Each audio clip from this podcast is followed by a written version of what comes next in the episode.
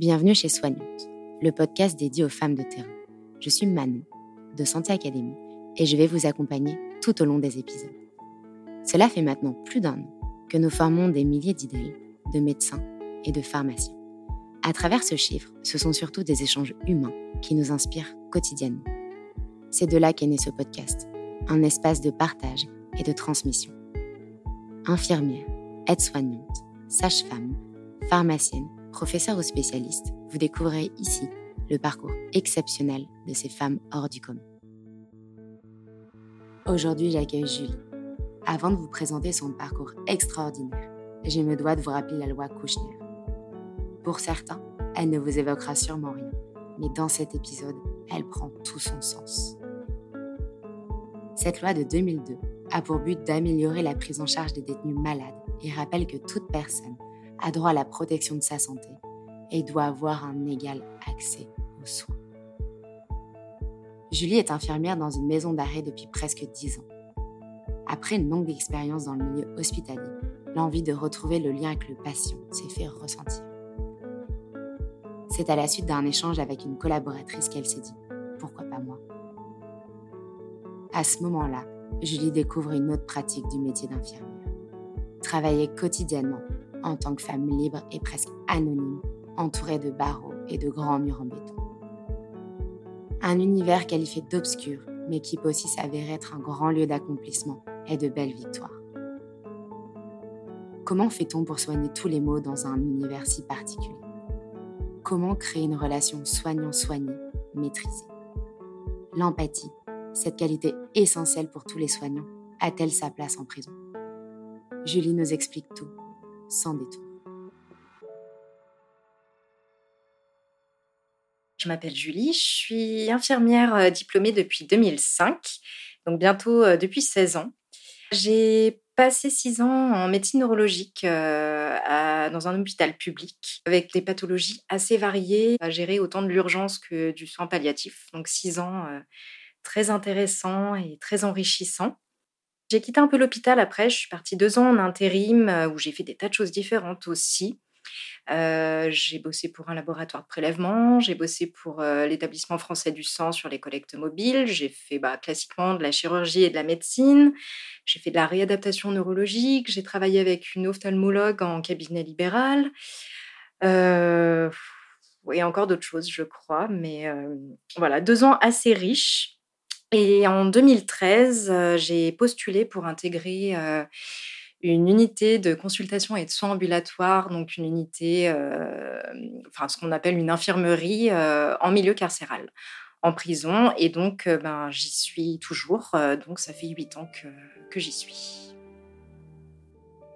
Je suis devenue infirmière. L'idée m'est venue en seconde.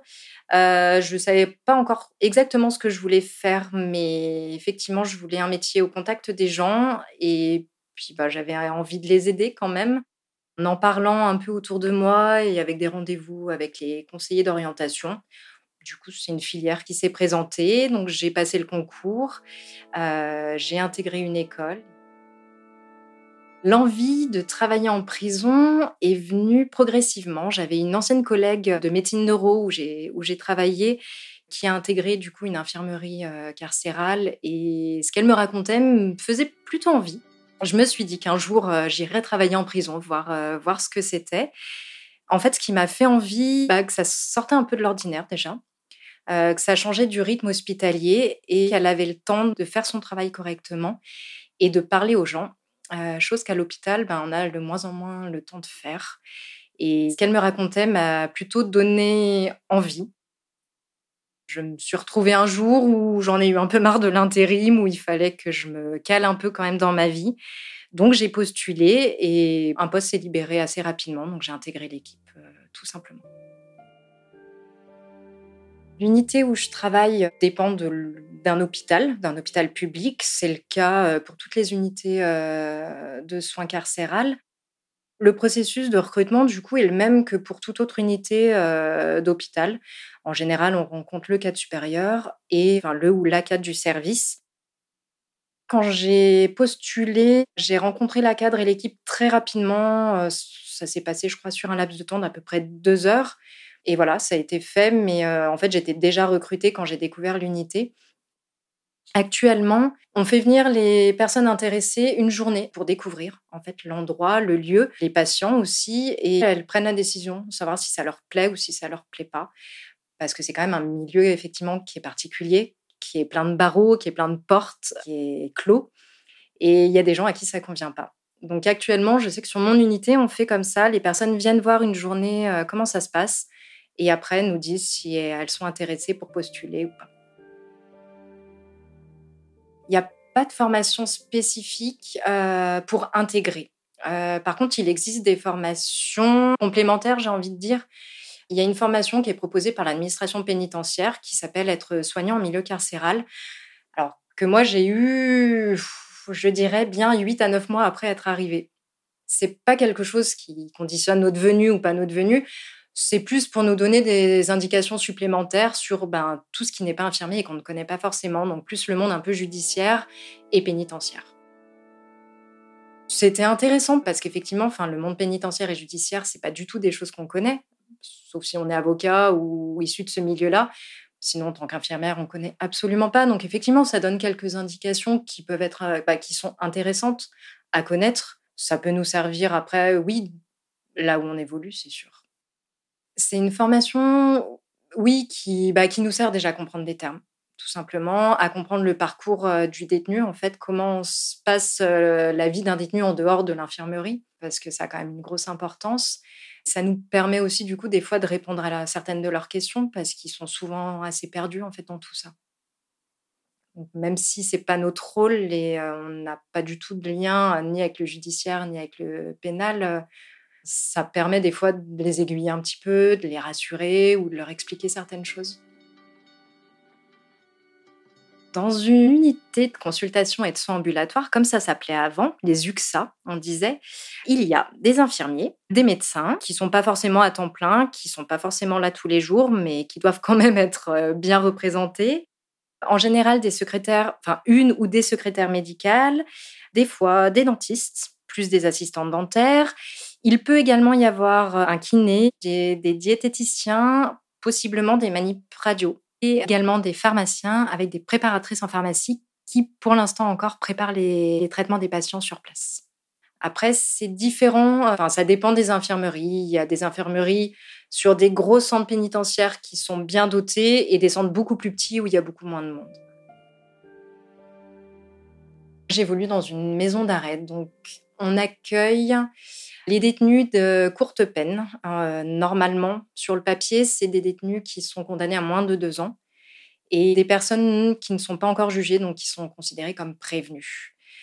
Donc une maison d'arrêt en général, enfin, j'évolue moi dans une grosse maison d'arrêt où on a beaucoup, beaucoup d'entrées, beaucoup de sorties, euh, ça bouge énormément. Il y a des centres de détention dans lesquels effectivement les gens sont condamnés à des grosses peines et du coup ben, ils restent sur place longtemps. Donc c'est plus, calme, plus fluide. Où je travaille, effectivement, ça bouge beaucoup.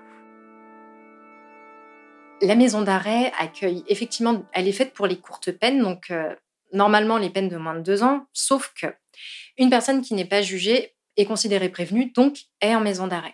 Euh, une personne qui est condamnée, par exemple, à 10 ans pour une affaire, mais qui se retrouve prévenue sur une autre affaire qui n'est pas encore jugée, est prévenue, donc est en maison d'arrêt. Euh, un patient qui vient d'être condamné euh, par euh, la cour d'assises, par exemple, à 15 euh, ans de prison, va quitter la maison d'arrêt, mais le temps qu'il y ait une place dans le centre qu'il demande, il se passe quelques mois, voire quelques années. On est normalement censé accueillir effectivement des courtes peines, mais on se retrouve en fait avec beaucoup de choses différentes et beaucoup de parcours différents, dont des parcours très lourds pénalement. Là où je travaille, effectivement, il y a un quartier femmes. Elles sont 80 à 90 et on a euh, trois quartiers hommes, plus un quartier arrivant, plus un quartier d'isolement et un quartier disciplinaire. Donc il y a beaucoup plus d'hommes euh, que de femmes, euh, mais effectivement, il y a les deux. J'ai pas vraiment de souvenir précis de mon premier jour peut sembler marrant, mais euh, en fait, euh, ouais, non, huit ans après, je me rappelle pas précisément ce qui s'était passé, mais je me rappelle que sur les premiers temps, ce qui m'a le plus surpris, c'est de voir des gens comme moi. En fait, je, je m'attendais pas à voir des gens en fait qui vraiment pourraient être moi. Je m'attendais à voir des gens très particuliers, enfin des grands bandits, des, des, profils vraiment ouais particuliers. Et je me suis rendu compte que vraiment, ben, il y avait des gens comme, comme moi, comme mon voisin, comme des gens qu'on peut croiser dans la rue. Et ça, ça m'a vraiment surpris au début.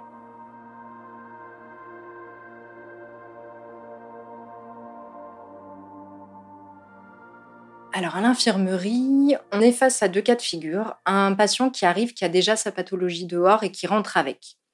Euh, alors ça peut être, ben, ça peut être du diabète, euh, de l'épilepsie, enfin voilà, des choses très chroniques, des problèmes cardiaques, euh, des choses pour lesquelles il est déjà plus ou moins suivi dehors, pour lesquelles il a des fois un traitement et pour lequel il va falloir prendre le relais en changeant souvent ben, d'hôpital de suivi, en changeant de médecin.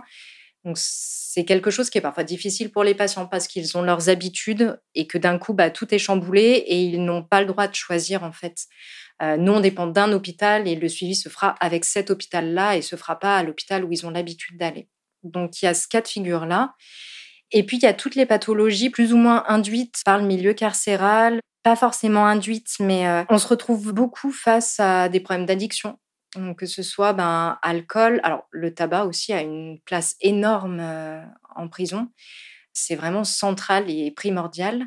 Et voilà, des problèmes avec l'alcool, avec euh, ben, les médicaments. Beaucoup de mésusage euh, de médicaments avec des doses parfois toxiques. Et puis bah, de drogues classiques, quelles qu'elles soient. On a des patients qui arrivent avec ces addictions-là. voilà, ils sont consommateurs à l'extérieur et ils arrivent du coup dans un milieu fermé où ils n'ont plus accès aux produits euh, qu'ils utilisent d'habitude. Et il y a euh, ben, des addictions qui se créent en prison, que ce soit euh, drogue ou médicaments. L'addiction aux médicaments, c'est quelque chose qu'on retrouve déjà beaucoup dehors. On a de plus en plus de gens qui arrivent avec des addictions aux médicaments sur plusieurs produits différents. Donc, c'est des patients, soit bah, du coup, qu'on essaye, nous, de sevrer plus ou moins euh, à l'intérieur, donc en changeant de traitement, mais qui ont ce rapport aux médicaments qui est biaisé à la base. Et c'est souvent des gens qui vont chercher à s'en procurer davantage. Il y a un trafic quand même assez énorme euh, à l'intérieur de la prison entre eux. Visiblement des choses qui rentrent de l'extérieur, mais pas que. Euh, beaucoup de gens aussi qui ont un traitement prescrit, qui ne le prennent pas et qui l'échangent contre d'autres choses. Et après, il y a aussi l'usage de substances stupéfiantes qui rentrent de dehors, et, mais qui se retrouvent quand même à l'intérieur.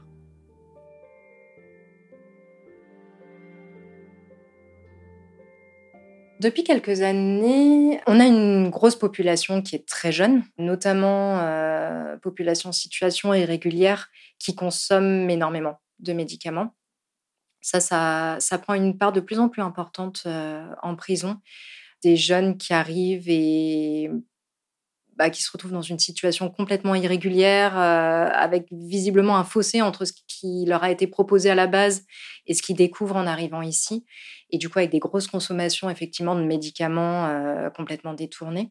Donc ça, c'est assez difficile. On se retrouve face à une population qui est souvent en plus intolérante à la frustration, qui a parfois vécu des choses très difficiles et très traumatiques. Donc, c'est ouais, ça, c'est une population, je trouve qu'on a du mal à prendre en charge. Euh, ils restent pas forcément très longtemps en plus, donc on n'arrive pas forcément à accrocher et à sevrer comme on le souhaiterait.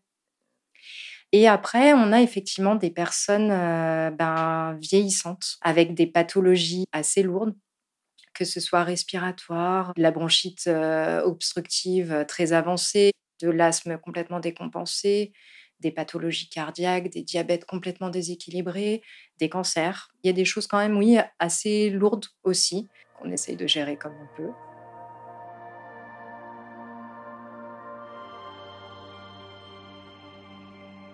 Alors, être infirmière en milieu carcéral, effectivement, c'est pas seulement être infirmière. Euh, il y a une grosse part sociale déjà, parce qu'en général, ils sont un peu perdus, euh, ne serait-ce qu'avec euh, leur parcours pénal.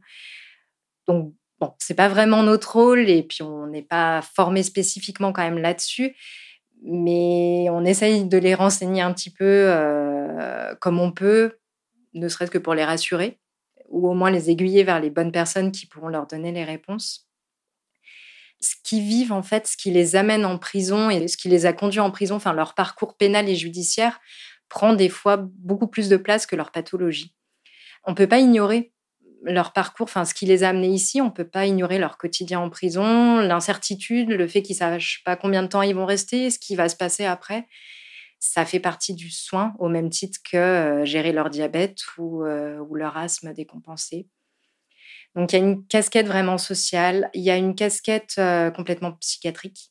Il y a une grosse part de la population carcérale qui a de réels problèmes psychiatriques, avec ben, souvent un manque de suivi à l'extérieur. C'est des gens, pour une part, qui sont complètement hors système de soins, somatiques et psychiatriques. Donc, faut qu'on travaille avec ça. On a pas mal de pathologies psychiatriques décompensées.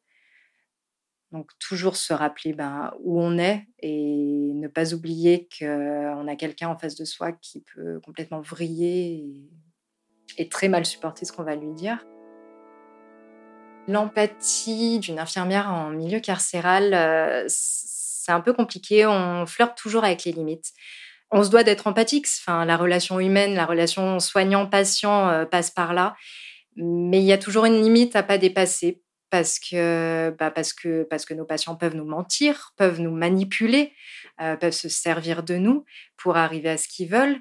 Parce qu'on a, oui, on a quand même pas mal de patients qui sont bien pervers et euh, qui peuvent se servir de ça et que si on se laisse attraper par ça, on va mal finir. Donc, il y a un moment, effectivement, il y a besoin que nous, on, mette une limite et qu'on arrive à prendre du recul et c'est là que le rôle de l'équipe est super important. Que ce soit pas toujours nous qui voyons le même patient, euh, qu'on le voit tous à tour de rôle. On n'a pas de patient référent, justement pour pas qu'il y ait d'emprise en fait, euh, ni dans un sens ni dans l'autre, et qu'on arrive euh, du coup à prendre du recul et à mettre une limite. c'est arrivé plusieurs fois qu'un de nos patients ait une préférence pour euh, tel ou tel collègue. Et quand on commence à s'en rendre compte, en général, on évince un peu la collègue et euh, voilà, on la met un peu en arrière-plan euh, autant qu'on peut pendant quelques semaines, voire quelques mois s'il faut. Mais voilà, le reste de l'équipe va prendre leur lait pour que le patient ne fixe pas sur cette personne-là et que tout continue à bien se passer.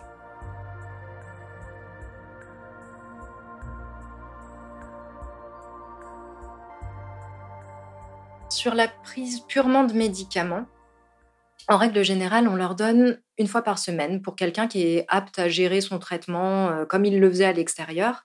On passe une fois par semaine, donc chez nous, c'est le mercredi. Le mercredi, c'est la grosse distribution où on a énormément de, piluliers à vérifier. On part avec un chariot et notre surveillant euh, pour donner euh, dans chaque, chaque cellule. Après, pour, euh, par exemple, euh, pour un diabétique qui est sous insuline, c'est un monsieur qu'on va faire venir euh, à l'infirmerie. Il va venir nous ramener ses stylos vides et on fera l'échange. Et on va lui donner le matériel qu'il lui faut et pour qu'il puisse gérer toute sa semaine. Et comme ça, bah, il gère en cellule tranquillement comme il le faisait avant. Il a son matériel et nous, on le voit une fois par semaine pour faire le point et sur ses glycémies et sur ce qu'il lui faut comme matériel on essaye au maximum de les laisser gérer exactement comme ils le faisaient à l'extérieur. En fait, ils sont considérés à leur domicile quand ils sont incarcérés. Ils sont pas hospitalisés. Nous, on n'est pas un hôpital. On est une infirmerie. Donc euh, voilà, on est ouvert la journée, mais pas la nuit. Les gens restent pas chez nous, ils sont que de passage. Donc, on part du principe qu'effectivement, avant d'être incarcérés, ben, ils se débrouillaient euh, en général chez eux, seuls ou pas seuls, mais en tout cas, ils se géraient. Donc là, c'est pareil. En fait, la prison devient leur domicile le temps où ils sont incarcérés. Et du coup, ils se gèrent. Quand vraiment c'est impossible, il y a des patients pour qui on donne le traitement au quotidien, tous les jours. Tous les jours, ils viennent le chercher à l'infirmerie et on leur donne la boîte jusqu'au lendemain et ainsi de suite. Mais au maximum, on les laisse gérer comme ils le faisaient avant et comme ils devront le faire après.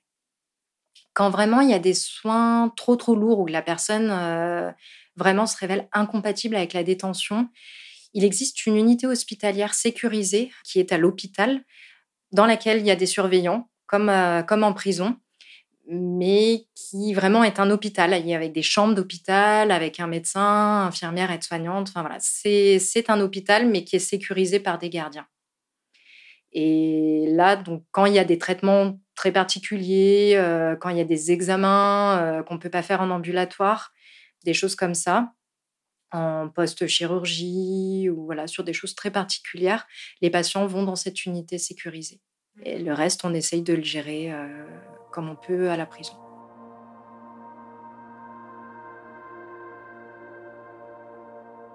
Notre infirmerie, elle est ouverte de 8h à 18h, les jours de la semaine, donc du lundi au vendredi, et le week-end de 8h à 15h30.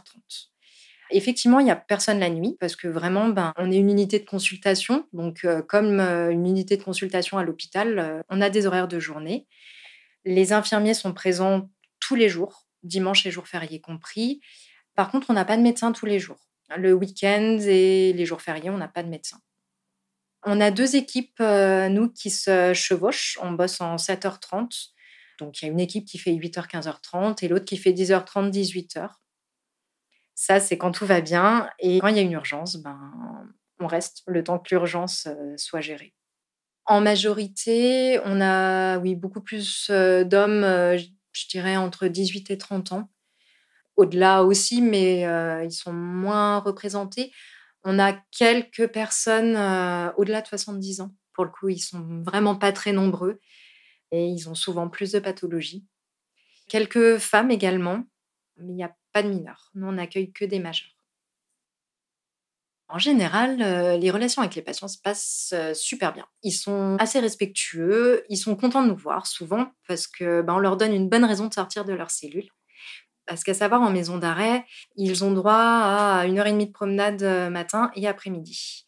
Ce qui, sur 24 heures, n'est quand même pas énorme.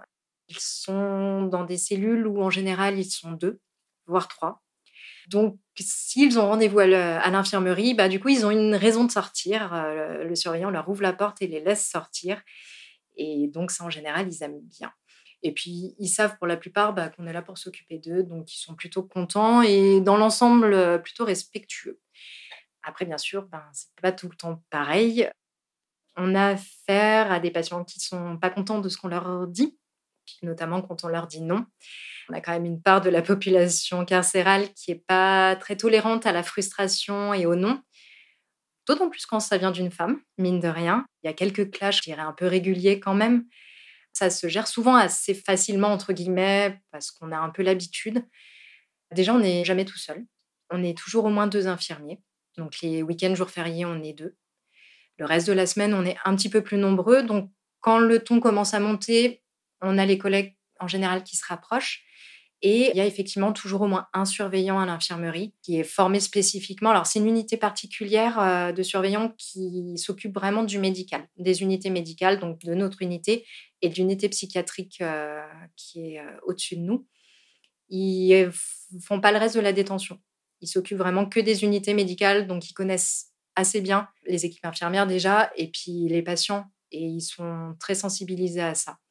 Donc, quand le ton commence à monter, en général, nous, on coupe court. On leur dit euh, stop. Si vous nous manquez de respect, ben, vous partez. On n'est pas là pour se faire ni agresser ni insulter. On est là pour vous aider. Si vous refusez, la porte est en face, vous avez le choix de partir. En général, ça suffit à peu près à se calmer.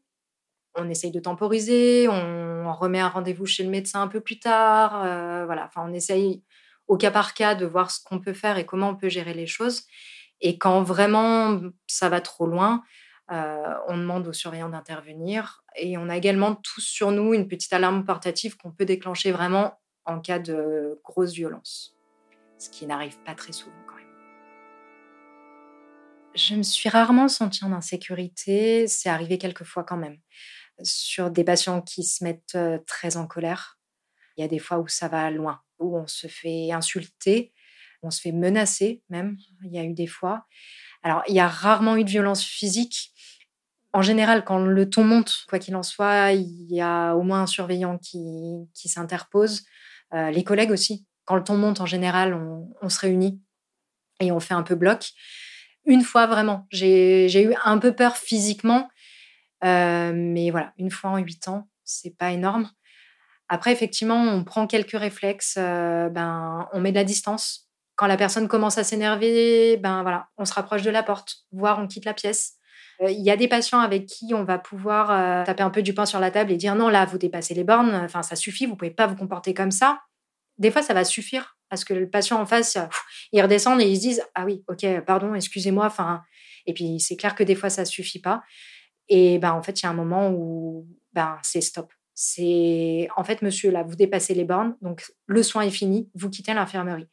Et si la personne n'a pas envie de partir, eh ben, c'est nous qui partons, qui nous mettons en retrait et on laisse les agents pénitentiaires gérer. Il y a eu des fois où les patients acceptaient de partir en râlant, en étant en colère, mais acceptaient de partir simplement. Et il y a eu des fois euh, où au final, ben, les surveillants étaient obligés de maîtriser physiquement euh, la personne et où ça s'est fini un peu plus mal. Mais, mais voilà, il y a, moi, depuis le temps que je travaille, il n'y a jamais eu d'agression physique, euh, en tout cas là où je suis, mais je sais que c'est arrivé ailleurs. Quand je suis arrivée, il n'y avait pas d'accompagnement psychologique mis en place pour l'équipe. Euh, les choses se géraient vraiment en équipe. Euh, il y en a eu un peu après. C'est des choses qui tiennent pas forcément, tout simplement pour des raisons pratico-pratiques. C'est que c'est un peu contraignant, tel jour, telle heure, c'est pas toujours facile à gérer au quotidien. Mais c'est quelque chose qu'on peut demander. Si, si l'équipe en ressent le besoin, on peut demander une supervision d'équipe sans aucun problème. Et à titre individuel, on peut également contacter notre médecine du travail et, et demander des entretiens, un suivi si besoin. Pour ma part, je ne ressens pas forcément ce besoin-là. On a une équipe avec laquelle on parle beaucoup, une équipe au sens large, hein, que ce soit médecin ou infirmier. Donc les choses sont, voilà, sont dites entre nous, sont reprises quand il faut, et c'est pas, c'est pas, c'est pas un besoin fondamental que je ressens. On a peu de contact avec les familles de détenus. Certaines familles, notamment des mères en général ou des femmes, contactent alors plutôt les secrétaires parce que c'est le numéro qu'ils arrivent à trouver parce qu'ils sont inquiets. Hein. Souvent, euh, ça part vraiment d'une inquiétude euh, au sujet de l'état de santé de, leurs proches. Nous, en tant qu'infirmiers, on n'a on pas de contact avec les familles. Il faut d'ailleurs faire attention parce que alors, les patients sont souvent en demande qu'on contacte les familles, sauf qu'en fait, on n'a pas le droit. Il y a certaines affaires euh, judiciaires dans lesquelles ben, le patient n'a pas le droit d'être en contact avec ses proches. Et ben, du coup, c'est surtout pas à nous de prendre la décision d'appeler la famille euh, et de les mettre en relation. Nous, c'est non. On s'occupe du patient. Point. Le reste euh, ne nous concerne pas.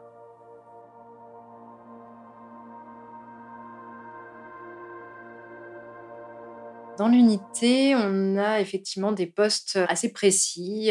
Chaque infirmier a son rôle pour la journée. Euh, on fait le tableau en fait d'une semaine sur l'autre et on se répartit les rôles euh, pour équilibrer en fait pour changer un peu tous les jours.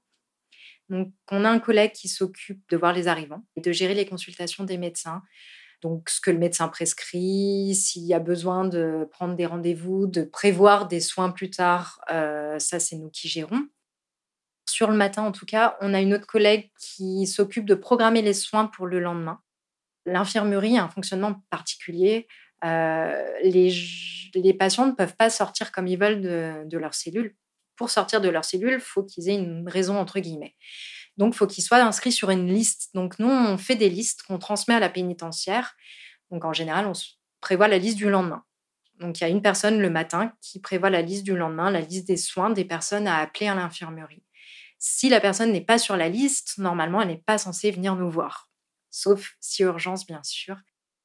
Donc, il y a une personne le matin qui s'occupe de ça et une troisième personne, voire deux autres personnes qui gèrent les soins. Le matin, essentiellement, ben, ça va être des prises de sang, ça va être euh, des pansements, des vaccins, des surveillances de tension, des analyses d'urine, des ECG. En gros, c'est à peu près ça. Et l'équipe du soir, donc, arrive pour 10h30 et elle va s'occuper plus de vérifier les traitements et de distribuer les traitements en quotidien. On distribue en quotidien tous les jours le quartier arrivant, le quartier d'isolement et le quartier disciplinaire. Et les patients aussi qui viennent euh, prendre leur traitement, ce qu'on appelle en contrôlé, donc qui viennent les chercher à l'infirmerie tous les jours. Pause repas, on fait une relève d'équipe. Et l'après-midi, c'est un peu moins précis. On voit les patients qui nous ont fait des mots. Tous les jours, on récupère les mots en bâtiment et on inscrit du coup les patients qui demandent à nous voir. Et là, ça peut être, enfin, c'est très très vaste. Des fois, on a des informations sur le mot. Sur le mot, ils nous disent, bah voilà, j'ai mal à la tête ou je me suis tordu la cheville. Euh, donc, on sait à peu près où on va. Et des fois, c'est juste docteur, infirmerie. Donc, on les voit et puis bah, on essaye de comprendre euh, ce qui va pas et comment on peut les aider.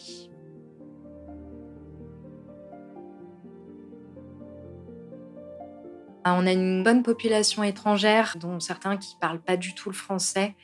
Il y a effectivement des fois où c'est un peu compliqué de se comprendre. Alors, euh, bah, Google Traduction est notre ami. À défaut de, parler plusieurs langues, euh, on trouve des petits moyens. Après, bah, des fois, c'est d'autres patients aussi qui font les traducteurs et qui nous aident euh, à comprendre. Là, pour le coup, on a un rôle un peu de tri comme aux urgences. On voit les patients en premier lieu et c'est à nous de décider d'après euh, les infos qu'on arrive à trouver, bah, si on peut gérer nous, si on a besoin du médecin tout de suite ou s'il y aura besoin d'un médecin, mais plus tard. Ça, c'est quelque chose qui est assez dur quand on arrive en général parce qu'on n'a aucune formation. À aucun moment de la formation d'infirmière, on est préparé à ça. Et chacun fait un peu selon son ressenti. Donc, on gère pas tous pareil entre les collègues. Hein. Euh, on a des visions un peu différentes.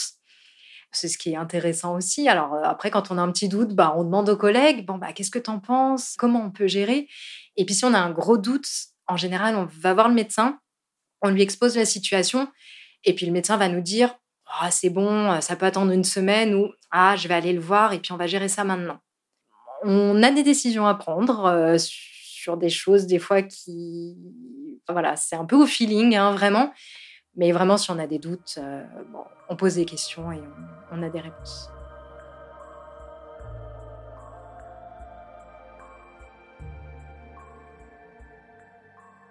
En dehors des horaires d'ouverture de, l'infirmerie, s'il y a une urgence, soit la pénitentiaire directement appelle le SAMU et gère euh, SAMU pompier si vraiment c'est important. Et des fois, le SAMU envoie SOS médecin aussi. On a un partenariat euh, avec SOS médecin. Et du coup, régulièrement, ils viennent voir nos patients euh, à l'intérieur de la prison. Et selon le problème, il y a des fois, ça attend le lendemain que nous, on arrive et puis on gère le lendemain.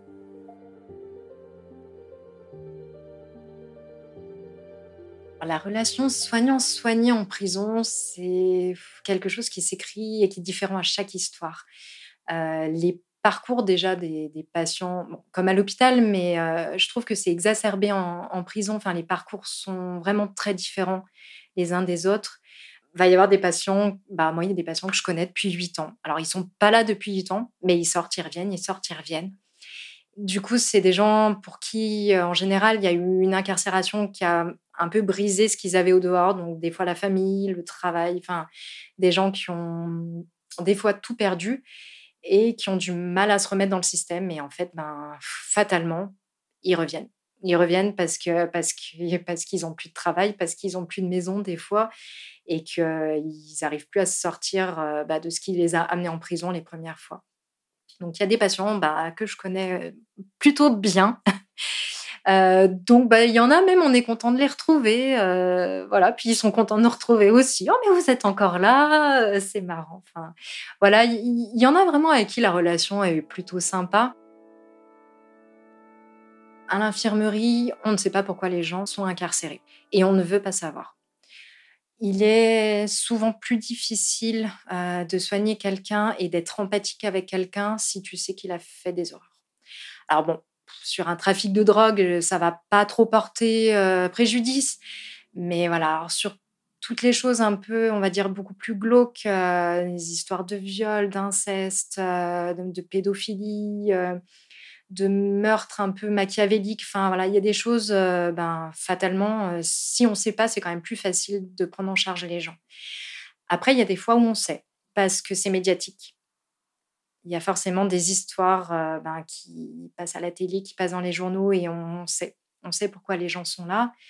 Il y a des fois, c'est les patients qui nous le racontent, soit un peu par fierté, soit parce qu'ils ont besoin d'en parler. Euh, mais en règle générale, on ne sait pas et on préfère ne pas savoir. on travaille différemment de l'unité euh, du coup psychiatrique qui est aussi dans l'établissement. Eux vraiment vont travailler sur les affaires pénales et vont travailler sur ce qui a amené les patients ici. Mais nous, non. Nous, on gère le corps.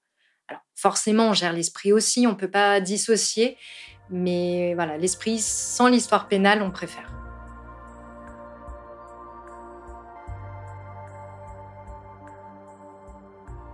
Notre maison d'arrêt euh, ne déroge pas aux autres. Hein. Euh, il y a effectivement un gros problème de, surpopulation carcérale. Alors, pour le coup, qui a été un peu apaisé avec le, avec le Covid.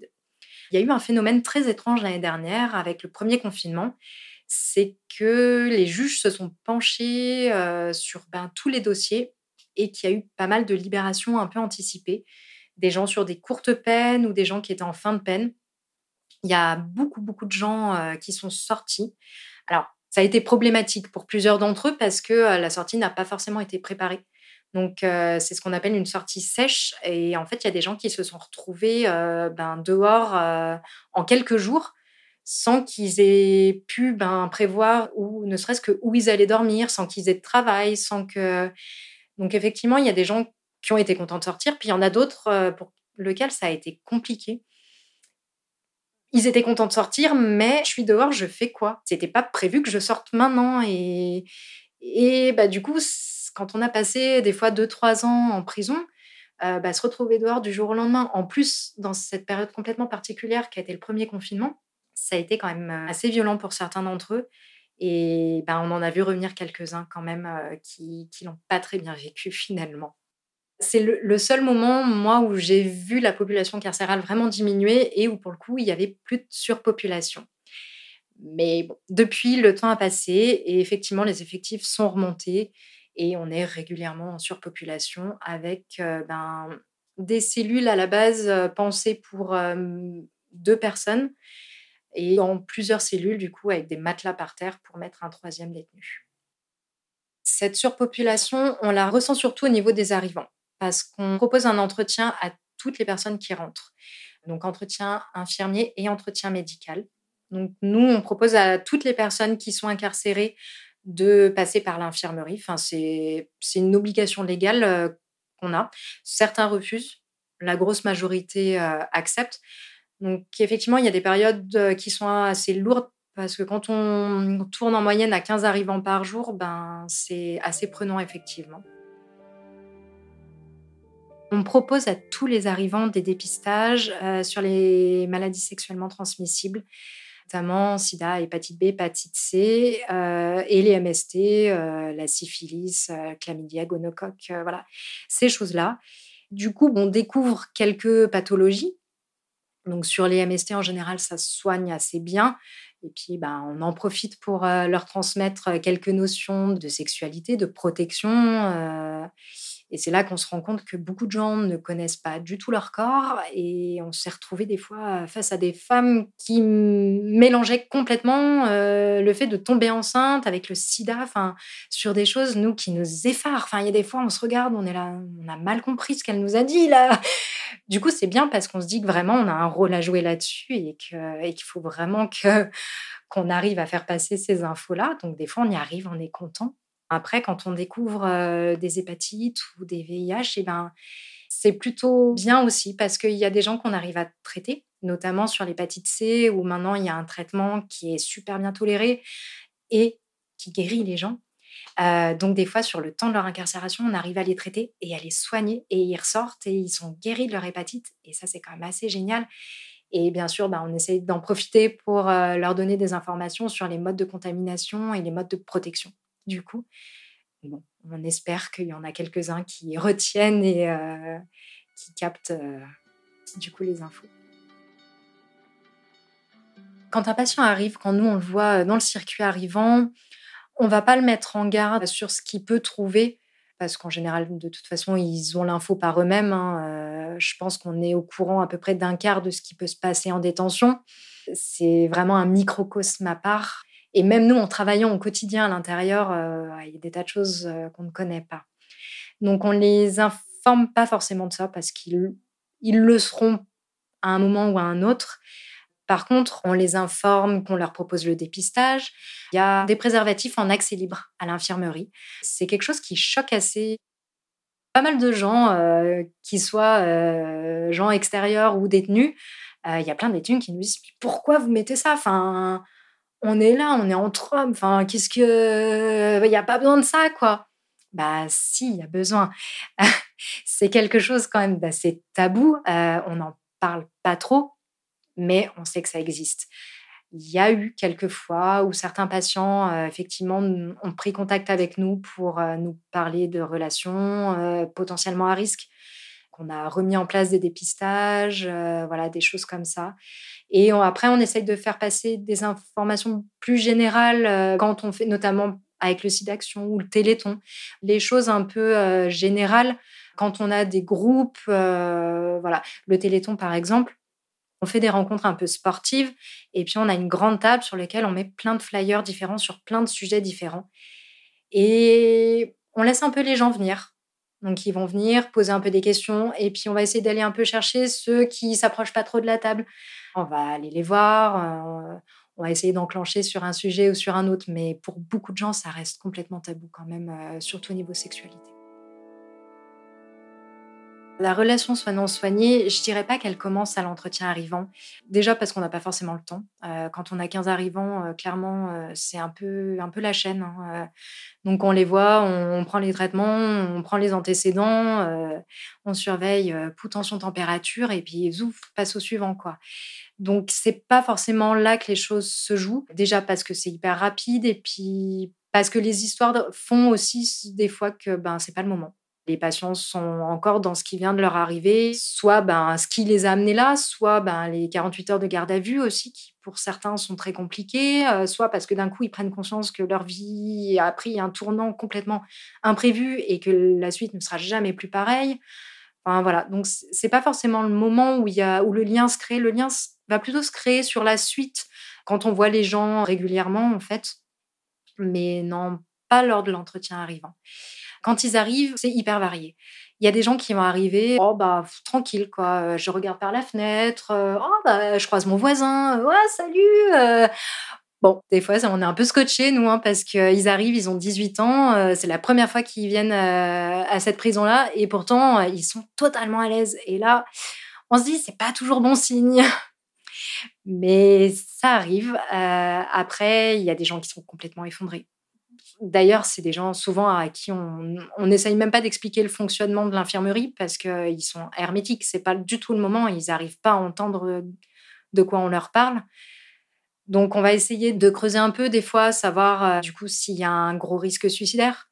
L'arrivée en prison est quand même une étape euh, assez cruciale et effectivement, le risque suicidaire est hyper élevé à ce moment-là. Donc, on va essayer de gratter un peu, de chercher à savoir si euh, l'idée suicidaire est présente, si la personne a déjà un scénario en tête, si voilà l'urgence va être vraiment euh, proche ou si c'est simplement un petit choc carcéral et qu'il va lui falloir quelques jours pour arriver à se poser un petit peu.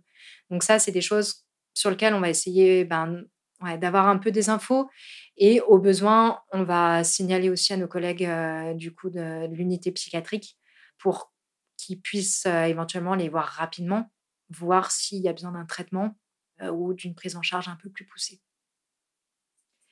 Il y a aussi des patients qui arrivent en rupture de traitement, notamment psychiatrique, et qui, pour le coup, bah, des fois sont complètement décompensés dans leur tête. En général, on le voit assez vite, hein. mais effectivement, quelqu'un complètement délirant, bah, c'est pareil, on va pas chercher très longtemps et puis on va les diriger directement vers les psychiatres euh, pour que du coup le traitement psychiatrique soit repris euh, assez rapidement.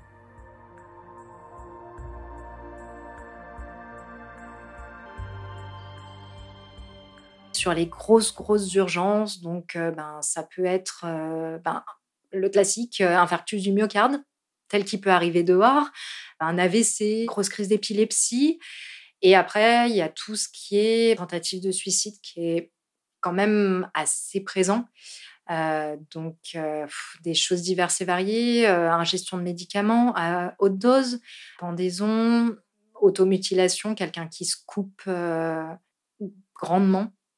Là, auquel cas, on a un super sac à dos d'urgence comme les pompiers et puis on part, en général, on part sans médecin. On essaye de partir à deux, deux infirmiers. Quand on a un médecin sur place, des fois on arrive à l'embarquer avec nous, mais si le médecin n'est pas dispo, on commence nous et le médecin nous rejoint après. Ou les week-ends, si on n'a pas de médecin, ben après c'est régulation SAMU.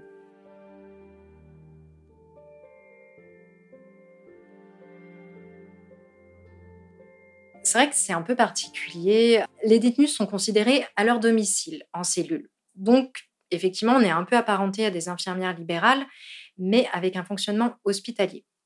Donc, en fait, on est entre tout, entre l'hôpital, entre le libéral, on pioche un peu, un peu de partout, mais ouais, on est quand même vraiment à part.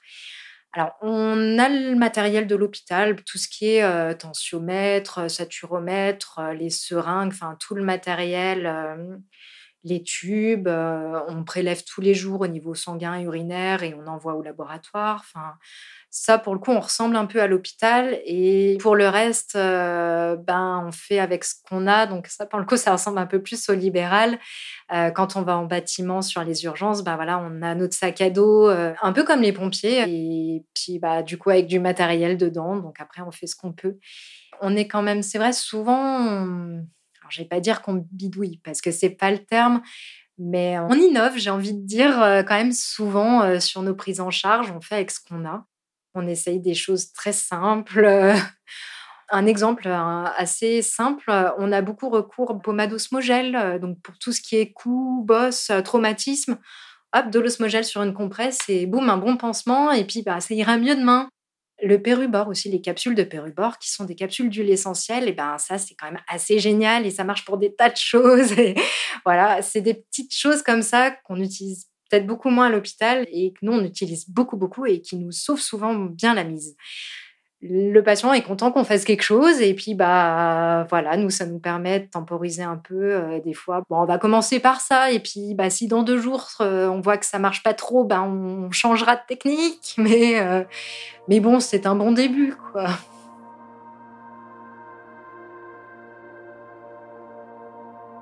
travailler en prison, on a vraiment un, rôle hyper important bah, justement sur l'éducation à la santé et la prévention. C'est quelque chose qui se faisait pas mal dans mon unité. On était plusieurs à, aimer ça et du coup avoir monté quelques programmes sur des thèmes assez différents. J'ai un collègue qui est hyper sportif et du coup qui s'est mis en lien avec le moniteur sportif euh, de la prison et qui a monté des groupes. Euh, alors du coup, ils font même des petites courses en extérieur. Du coup, mon collègue axe aussi toute une partie sur, euh, ben, enfin, fait le lien sport et santé. Il a intégré un moment euh, bah, le diététicien euh, pour que le diététicien donne des pistes du coup d'alimentation. Alors ah bah, avant une course, comment on fait après une course? Et puis au quotidien, comment on fait pour manger équilibré Enfin voilà, donc lui, il a vraiment axé côté sport. Moi, avec une collègue, on avait monté un groupe sommeil donc avec une pharmacienne, euh, on s'était mis en lien avec euh, l'éducation nationale à l'intérieur de la prison. Et du coup, bah, on faisait des petits, des petits, on avait monté tout un petit diapo euh, sur bah, qu'est-ce que le sommeil, comment ça marche, comment on peut faire pour améliorer son sommeil, quelles sont les règles de base, qu'est-ce qu'on peut faire pour essayer que les choses aillent mieux avant de prendre des médicaments. J'ai aussi mis en place Octobre Rose auprès des femmes c'est quelque chose qui me tenait un peu à cœur, donc j'ai réussi à monter ça. Là, ça sera la troisième année cette année. Il y a eu des choses aussi avec euh, l'association de lutte contre le sida, où on a fait venir euh, du coup bah, cette association, il y a eu un film de passé, il y a eu des débats. Euh, voilà, donc on essaye de faire des choses, de monter des petits trucs un peu originaux, sympas pour faire passer des messages. on a organisé le Téléthon aussi. On est plusieurs infirmiers à être bien emballés par tous ces projets. Là, encore une fois, euh, le Covid a un peu mis un point d'arrêt à tout ça. Il a fallu qu'on stoppe euh, beaucoup de nos projets et il y a quand même pas mal de choses qui ne sont pas encore reparties. Donc, on espère que dans les années à venir, ça va, ça va aller mieux et qu'on puisse reprendre tout ça. Mais il y a, un réel besoin d'informations de base déjà euh, sur la santé et sur le corps humain on se rend compte que vraiment, il y a une grosse partie de la population carcérale qui n'a qui a pas du tout de notion de santé humaine, en fait. Et je pense que clairement là, on a un vrai rôle à jouer à ce niveau-là.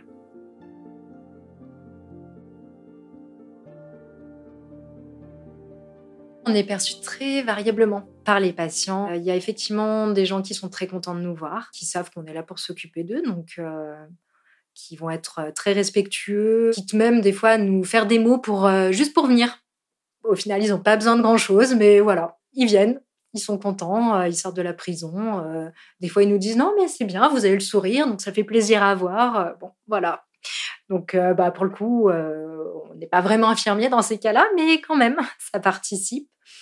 Après, il y a des gens très méfiants.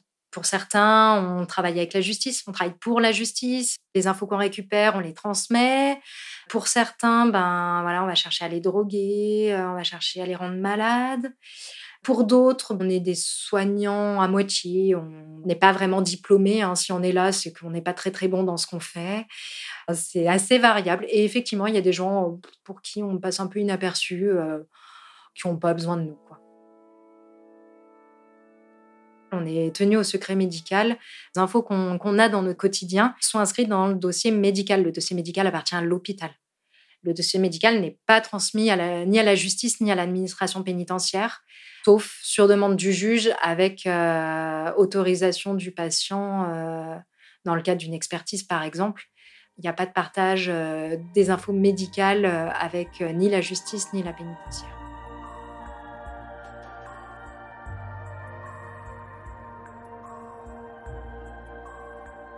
Je dirais, euh, l'avantage, c'est l'équilibre euh, vie privée, vie professionnelle, parce qu'on a des horaires de journée. C'est très basique, hein, mais euh, en fait, ça fait une énorme différence. Et je pense que ça a une grande part aussi dans le fait qu'on arrive à prendre du recul. c'est que ben, du coup, on est moins en décalage avec nos familles parce qu'on travaille en journée et parce qu'on fait un week-end sur cinq. Et que du coup, l'équilibre se fait mieux, je trouve et ça permet bah, d'être plus équilibré, nous aussi, dans notre tête et dans ce qu'on fait au quotidien. Ça nous permet de prendre plus de recul, je trouve. Il y a un truc qui me plaît aussi, en fait, c'est qu'on a le temps de parler aux gens et de soigner les gens. Et ça, à l'hôpital, ça commençait vraiment à me manquer. Et euh, je me retrouvais de moins en moins euh, dans mon quotidien d'infirmière à l'hôpital. C'était, c'était la course euh, de plus en plus et ça me déplaisait assez fortement. Et là, alors en même temps, je trouve ça très dommage parce que vraiment, c'est très dommage pour l'hôpital, qu'on n'ait plus le temps comme ça de la relation humaine, c'est, je trouve ça horrible. Mais effectivement, depuis que je suis en prison, je retrouve le côté humain de mon métier et j'adore ça. Je trouve déjà que pour être infirmier en milieu carcéral, c'est bien d'avoir de l'expérience, de pas être tout jeune infirmier sorti d'école. Je trouve que c'est hyper important déjà d'être super à l'aise dans ses gestes, parce qu'on a des patients qui vont beaucoup remettre ça en question, qui vont pas nous laisser la possibilité de s'y reprendre à plusieurs fois pour faire quelque chose. C'est tu gères maintenant ou tu gères pas quoi. Parce qu'ils sont pas très patients, parce qu'ils ont pas très confiance. Un truc très bête aussi, c'est faire une prise de sang à quelqu'un qui se drogue en intraveineux depuis des années. Ben, c'est pas du plus simple. S'il faut le piquer cinq fois pour réussir à trouver une veine, c'est pas dit que la personne accepte déjà. Et puis, bah, ça déstabilise un peu quand même. Donc, être à l'aise dans ses gestes, déjà, ça, c'est, je trouve ça hyper important.